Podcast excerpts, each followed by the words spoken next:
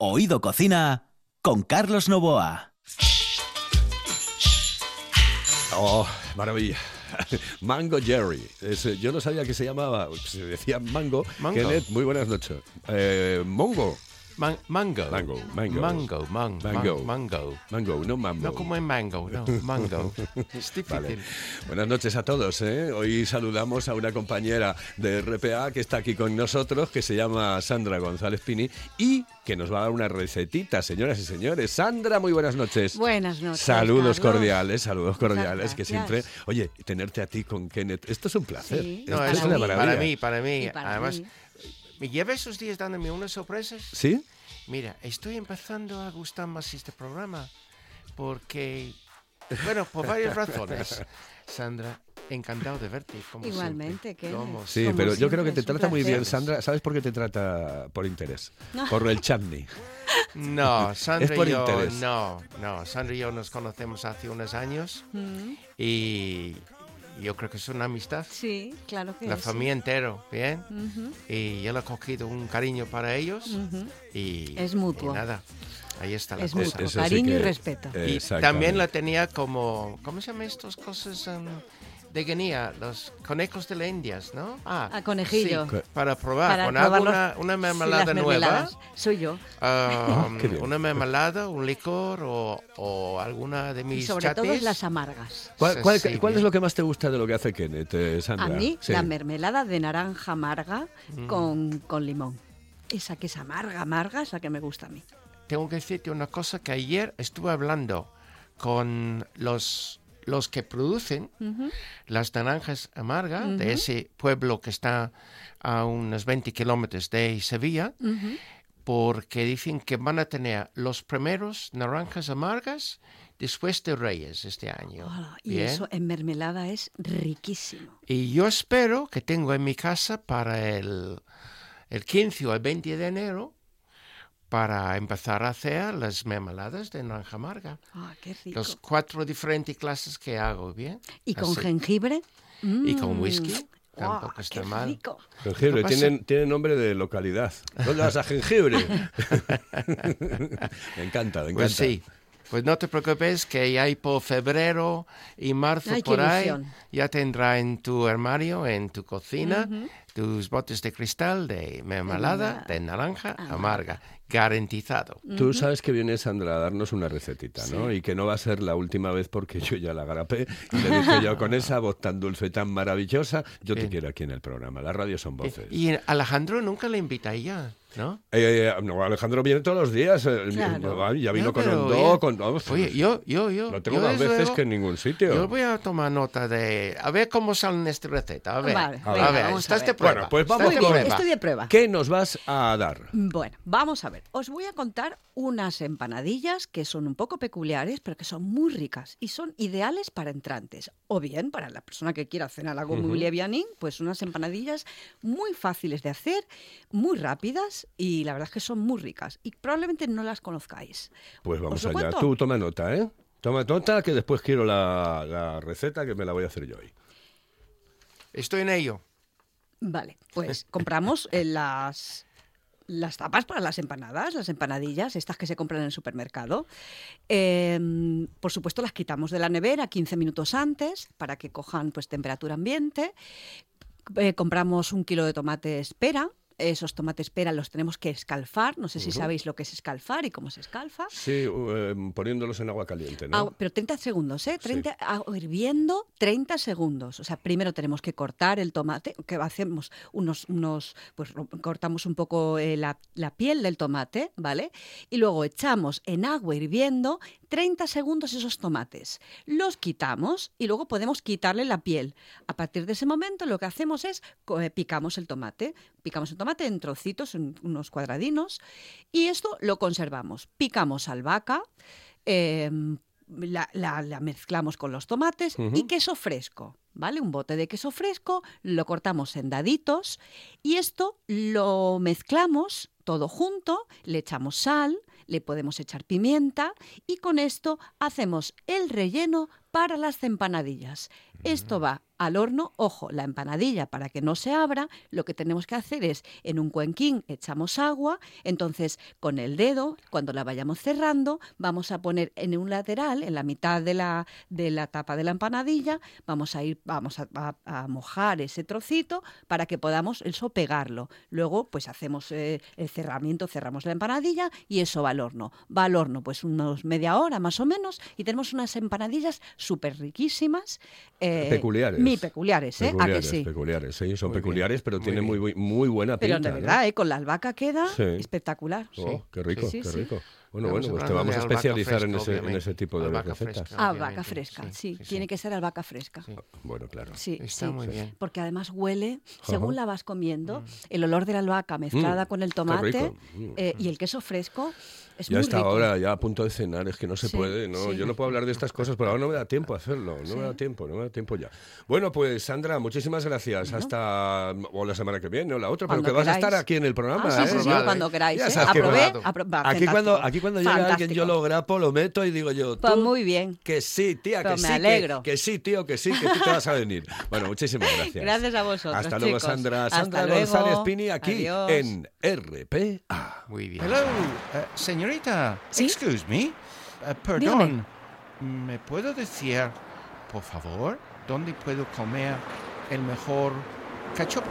¿Es cachopo de Asturias? Es cachopo, claro, pero el mejor Ah. de Asturias, no. El mejor de España y, y, vamos, y del mundo entero. No. En Oviedo, en el Pichote Café de la Tierra, en la Plaza Gabino Díaz Merchán. Pero mejor llame para reservar, ¿eh? Apunte. 984 28 29 27. 984 28 29 27. Un lugar de ensueño, para perderse y disfrutar de todo un mundo de sensaciones. Hotel Castillo del Bosque La Zoreda, un hotel para vivirlo intensamente. Spa, restaurante, pub inglés y dos salones que pueden albergar cualquier tipo de evento. Llámenos al 985-963333 y reserve. Hotel Castillo del Bosque La Zoreda, donde los sueños se hacen realidad.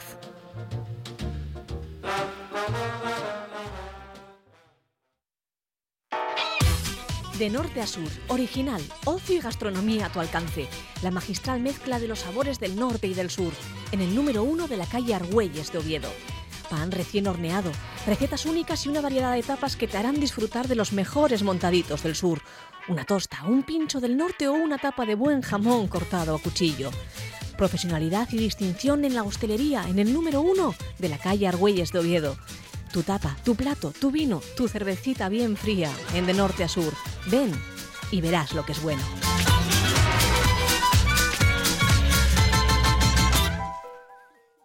Oído Cocina con Carlos Novoa.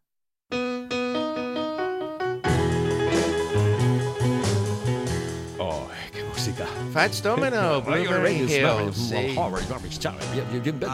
Found my thrill ¿Cómo dice? ¿Cómo dice? on Blueberry Hill. On Blueberry Hill. Oh, when I met you. Oh, yeah. The moon stood still. Yeah, the moon stood still.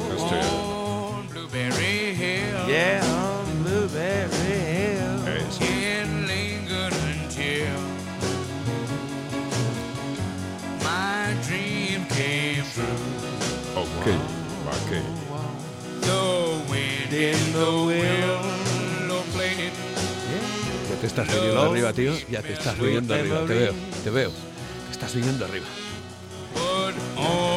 Este era la música de ligar en mi tiempo, porque esto si tocaba al final, al final, no, eh, al final del baile, Agarrado, ¿no? después de rock and roll, claro, claro, muy cercano y las luces abajo y todo. Estoy hablando de los años 50, 60, pero no había, mm, bueno, así. Y es Fats Domino, que la he visto en concierto en Londres, em, y esta era su, su canción fantástico.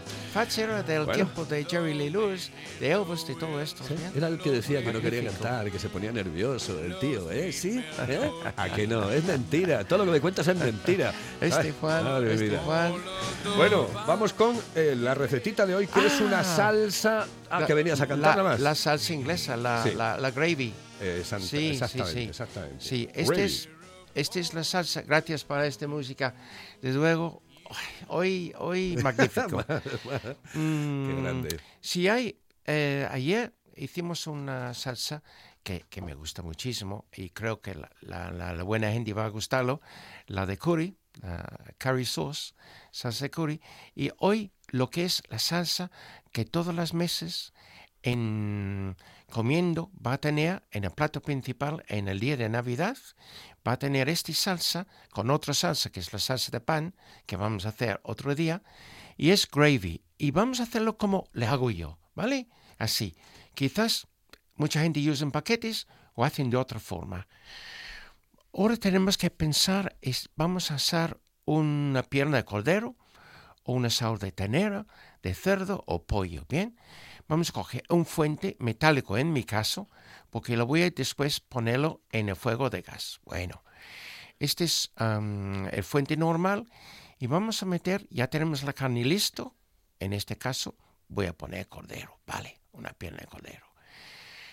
Voy a preparar dos cebollas, dos cenorias, dos palos de apio, pelarlos, trocearlos así ala dentro del fuente. Y apio también, uno o dos dientes de apio. Bien, así, por las buenas. Nada de fino. Y después, hierbas. Lo que hay, si tienes hierbas frescas, lo que puedes encontrar en el mercado, en el supermercado como tomillo, romero, salvia, lo que tienes. Meter las hierbas, mezclarlos, muy bien. Un chorro de aceite, ya está. Pones la carne encima y esto deja a la buena gente, todos estos que están escuchando ahora, de hacer con su carne como quieren. Muy bien. El horno hemos puesto a 220, 240 y bajamos a 200 cuando metemos así. Muy bien. Ahora vamos a mover al final.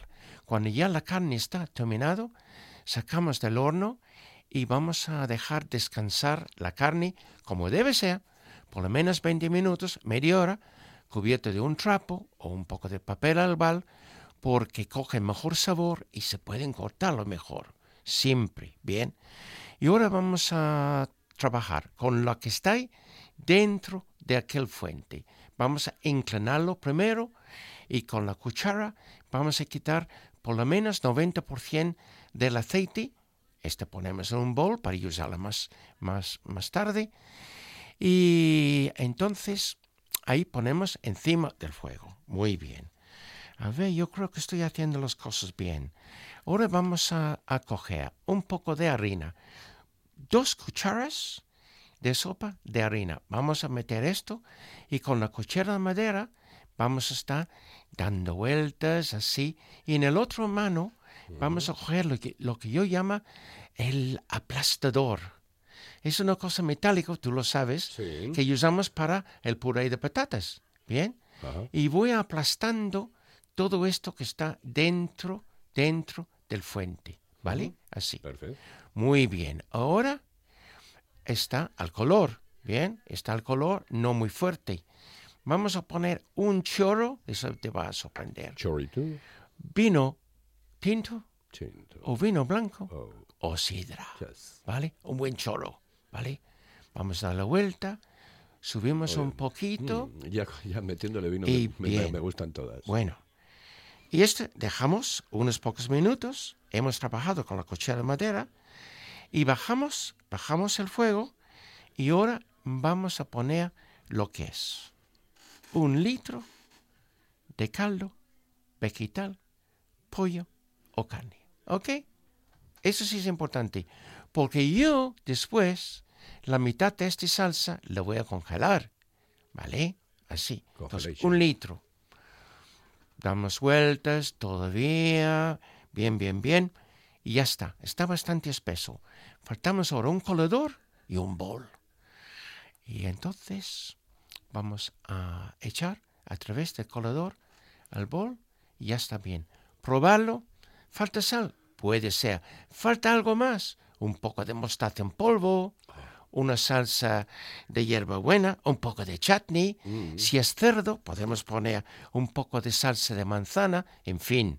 Ay, qué rico. Este es el gravy. Ay, qué rico, qué rico. ¿Para qué os vais? ¿Para qué os vais de Europa, hombre? ¿Para qué os vais? Y con esas recetas eh, al final... claro, hombre, no vayáis. No te vayas todavía, no te vayas, por favor. no Vamos a seguir viniendo a. Benidorm, no te preocupes. Vamos a seguir viniendo hasta... mía llora cuando dice adiós. Nah, vamos a seguir viniendo Vale, aquí. Bueno, em, eh, te veo la semana que viene, Eso está hecho. the next week. ¿eh? Next week, of course. Señoras y señores, esto es RPA. Dentro de un momento escuchamos a García, porque esta semana y la próxima tendremos recordatorio de los grandes personajes, todos los buenos y los malos que han pasado por aquí. Malos ninguno. Ay, iba a decir uno. ¿Cómo dices eso? Dice, no, hombre, no. De todos los personajes que han pasado por Oído Cocina. En la calle Campo Amor, todo un clásico. Restaurante Sidrería Nalón. Una amplia carta y unas especialidades que te harán perder el sentido. Una sopa de pescado increíble, el mejor cachopo de ternera y un plato sublime, la merluza al nalón. ¡Ay, el postre! ¡Los postres! ¡Mmm! Para chuparse los dedos. Restaurante Sidrería Nalón. Nuestro teléfono es el 985 21 20 16. El Nalón. Todo un clásico en la hostelería obetense.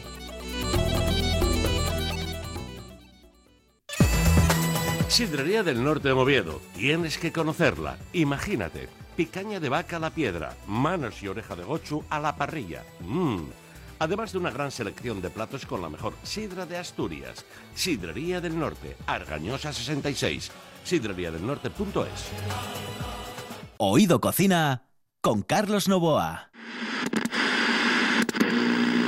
Yo he tenido un cáncer en el año 2005, soy un privilegiado porque supervivo y entonces para mí el vaso siempre está medio lleno, no nunca medio vacío.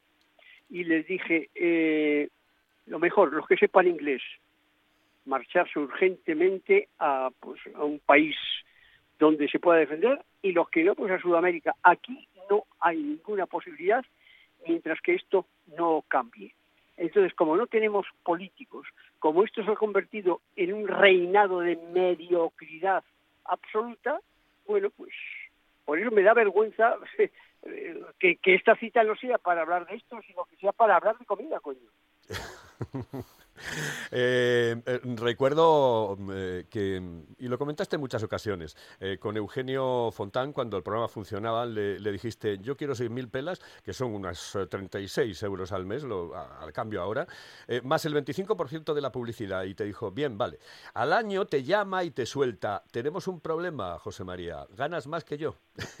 y creo que le contestaste, deberías estar feliz porque vosotros os lleváis el 75% para la empresa. No, debías de estar feliz porque tú los fines de semana te vas a tu finca a pasártelo de cojones, me parece muy bien, y yo me voy a jugar la vida a los campos.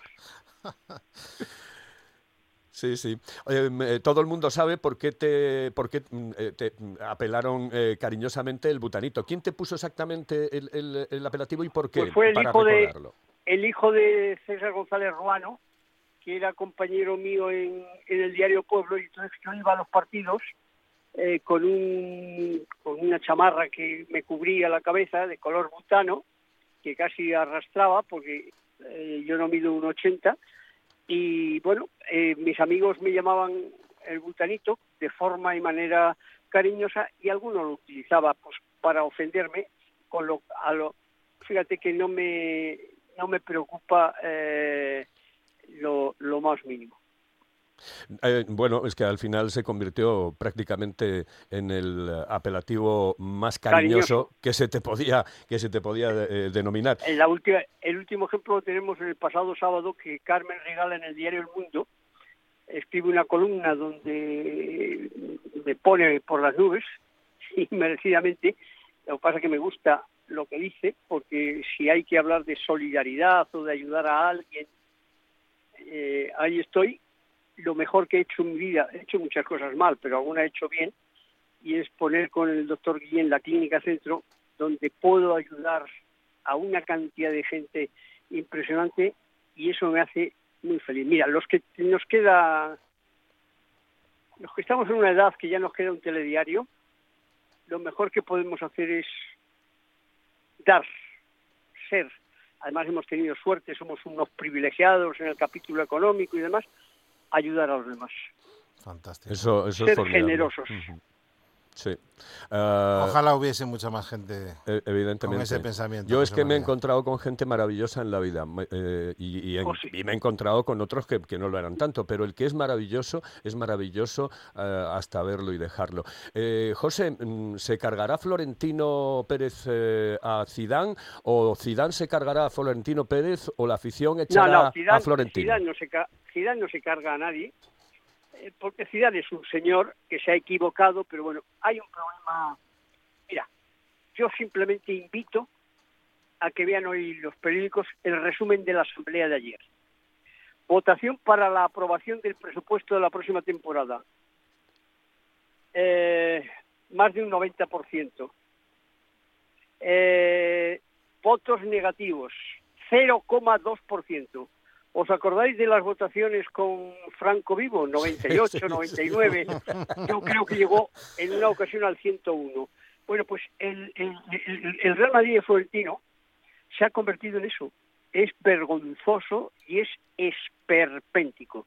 Un tipo como este, que con mucha dificultad diferencia un balón de una cacerola director deportivo del Madrid. Em, eh, una, una de las preguntas que eh, cuando supieron que te iba a entrevistar eh, quiere que te haga todo el mundo es ¿cuándo vuelve tu jefe? Y yo digo, pues no lo sé. Sé que al mundo deportivo no va a volver mi jefe, pero No. podría volver a la actividad de comentarista, de crítico político. Me lo estoy re- me lo estoy replanteando no de crítico político, sino de eh, periodista deportivo. Eh, periodista de actualidad, no deportivo. Eh, yo dije que periodista deportivo he sido por accidente. Es verdad que un accidente que duró más de 40 años, porque cuando yo empecé hice una primera entrevista a un representante político, Diario Pueblo, había 17 preguntas, al día siguiente aparecieron publicadas 7, el que preguntaba, el que respondía era un genio y el que preguntaba yo, un gilipollas. Dije, primera, primera y última, porque además el personaje al que yo entrevistaba era un modelo. Entonces en las Cortes Españolas estaba el tercio de cabezas de familia, con lo cual se suponía que sus señorías, las eh, integrantes de ese modelo, pues eran también un modelo. Bueno, pues este no. Su elección se la había pagado unos grandes almacenes, que no eran el corte inglés, sino Galerías Preciados, fíjate donde nos remontamos, y en su vida personal había cambiado a su santa de 40 por dos de 20. No está nada mal la elección, pero no era lo más significativo. Bueno, pues la censura, y a partir de ahí me dijo don Jesús de la Serna, que era el subdirector del periódico, mira, el periodismo que tú tienes que hacer solo tiene dos vías. Una, eh, o bien información política, no puedes, o bien información municipal al alcalde Leña al Mono, o bien información deportiva. Y pensé que era menos aburrido el deporte. Ahí empecé. Luego ya con el tiempo fui teniendo éxito y en las, en las emisoras que estuve, he estado en todas las emisoras del país, menos en Radio Taxi, cosa que todavía no descarto. Y, y claro, era un- una garantía de éxito porque yo hacía el dinero a las 12 de la noche, la publicidad, y entonces no me pude, no me pude cambiar. Yo estoy pensando, he estado pensando en volver. Yo tengo muy claro una cosa que no entiende la gente. No hay nadie imprescindible. García desapareció, la vida ha seguido, nadie hay imprescindible. Pero sí hay gente más necesaria o menos. Yo ahora siento, yo quiero mucho España, yo soy español por eh, todos los poros de mi pequeño, de mi pequeño cuerpo. Pero para vol- devolver, volvería para ayudar, ayudar a este país en la medida de nuestras posibilidades. Pero mis hijos, ahora los dos eh, están triunfando en sus respectivas profesiones. Eh, y yo les he complicado mucho la vida desde los 12 años con policía. Y entonces volver, fíjate cómo está ahora la situación, pues mm, es complicado. Es complicado por ellos. Y después hay otra cosa. Hay un medio que aguante hoy la independencia de García. Por ejemplo, el primer programa, hay que fumigar al PP. Porque todos los que han mandado, casi todos los que han mandado en el PP, son unos chorizos. Y dar los nombres. ¿Quién lo aguantaría? Pues yo creo que poca gente. De todas formas, te voy a hacer una pregunta em, con respecto a esto, y ya que estamos en un programa de cocina, pues que tenga algo que ver con ello. ¿A qué políticos les falta un hervor? Pues, hombre, tengo una anécdota con lo de un hervor. Hace poco tiempo, pues yo creo que hace menos de un año, yo estaba cenando con unos amigos y mi mujer, y en ese mismo restaurante estaba José Luis Rodríguez Zapatero, que ha sido posiblemente el peor presidente o el segundo peor presidente en la historia de este país, pero también el mejor ex presidente hasta que ha aparecido su su concomitancia con Venezuela. Y iba con un grupo de, amigos, bueno, me ve, nos saludamos, y le dice uno de ellos, pero hombre, ¿cómo le saludas? Si este decía siempre que te faltaba un hervor. Y le digo, me adelanté a José digo, claro, si es que mm, el presidente me tendría que haber puesto un piso en la castellana, que no necesito, pero porque yo le dije que le falta, yo decía que le faltaba un hervor y resulta que no le faltaba uno, le faltaban diez. Había sido todavía generoso. Mira, eh, ayer, ayer dice en la portada de la ABC una cosa genial el presidente gallego, que nuestros políticos son adolescentes. Eh, es verdad, pero además de adolescentes son mediocres. Hay un problema gravísimo. España es una empresa con más de... Fíjate el presupuesto que tiene, billones, el presupuesto de esa empresa llamada España con 48 millones de socios. Eh, El presidente de esa empresa tiene un sueldo de 80.000 euros al año pero nombra a dedo al presidente de Telefónica, 3 millones, al presidente de Endesa, 5 millones, etcétera.